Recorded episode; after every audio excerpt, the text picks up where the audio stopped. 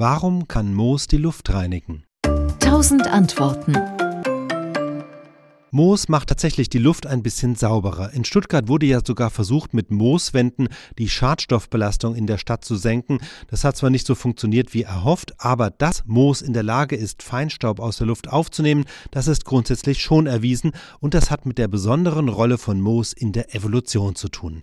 Das Moos ist nämlich eine spezielle Pflanze. Es ist erstmal extrem anspruchslos, es wächst an Bäumen und Betonwänden, es gibt Moos in den Tropen und selbst in der unwirtlichen Antarktis. Das ist so eines der Phänomene, die Ralf Reski beschäftigen. Der ist Moosforscher an der Uni Freiburg und was ihn auch fasziniert, moosartige Pflanzen waren ja die ersten Gewächse, die vor 450 Millionen Jahren das Festland eroberten.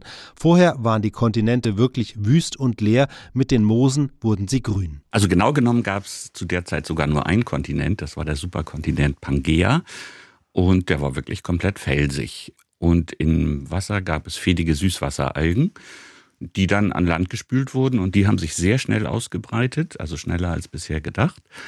Die ersten Urpflanzen sahen ebenso ähnlich aus wie heutige Moose. Zu jener Zeit gab es keine Bäume und keine Gräser, das Festland war weitflächig überzogen mit einer riesigen Moosdecke.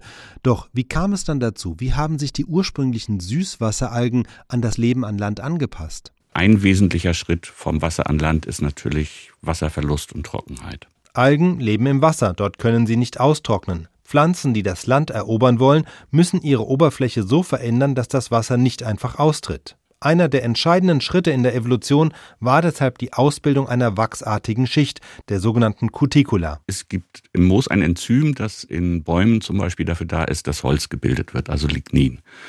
Und Moose haben natürlich noch kein Holz. Und wir haben uns gefragt, welche Funktion hat dieses Gen oder dieses Protein dann im Moos? Also wozu ist es da?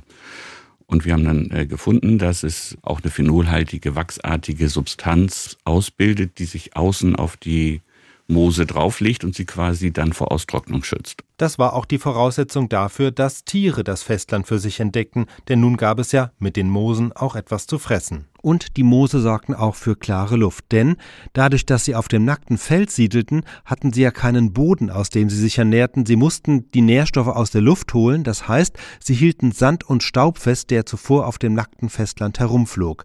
Und so gibt es tatsächlich eine direkte Verbindung zwischen der Evolution der Moose und ihrer luftreinigenden Wirkung. Die Hauptmenge der Nährstoffe kriegen sie aus der Luft. Das heißt, ihre Zellwände, ihre Außenwand, eben auch diese Cuticula, von der ich eben sprach, diese wachsartige Schicht kann Schwermetalle sehr gut binden.